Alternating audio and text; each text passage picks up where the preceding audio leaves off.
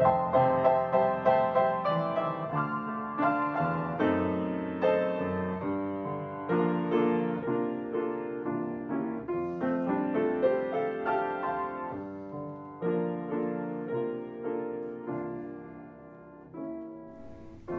es domingo 7 de agosto, estamos estudiando la lección número 7, que esta semana se ha titulado Esperanza Indestructible.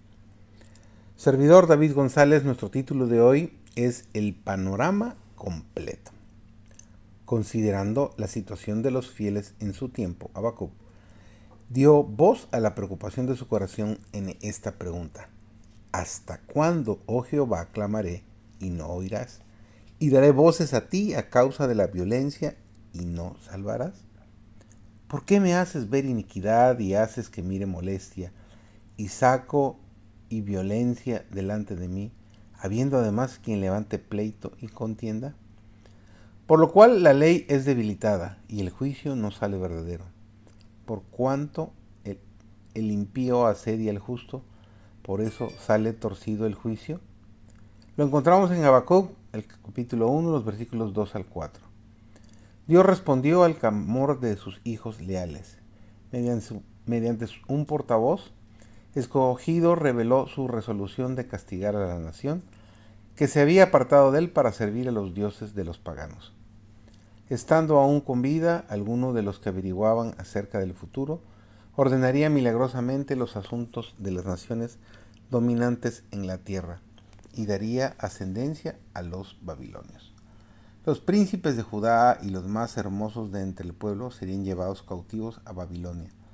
Las ciudades y los pueblos de Judea, así como los caminos cultivados, serían asolados. Nada quedaría indemne. Confiando en que aún en este terrible castigo se cumpliría de alguna manera el propósito de Dios para su pueblo, Habacuc se postró sumiso a la voluntad revelada de Jehová. Y luego, como su fe se extendía hasta más allá de las perspectivas penosas del futuro inmediato y confiaba en las preciosas promesas que revelan el amor de Dios hacia sus hijos que manifiestan confianza, el profeta añadió, no moriremos. Con esta declaración de fe entregó su caso y el de todo israelita creyente en las manos de un Dios compasivo. La fe que fortaleció a Habacuc y a todos los santos y justos de aquellos tiempos de prueba intensa era la misma fe que sostiene el pueblo de Dios hoy. En las horas más sombrías, en las circunstancias más el creyente puede afirmar su alma en la fuente de toda luz y poder. Día tras día, por la fe en Dios puede renovar su esperanza y valor. El justo en su fe vivirá. Al servir a Dios no hay por qué experimentar abatimiento, vacilación o temor.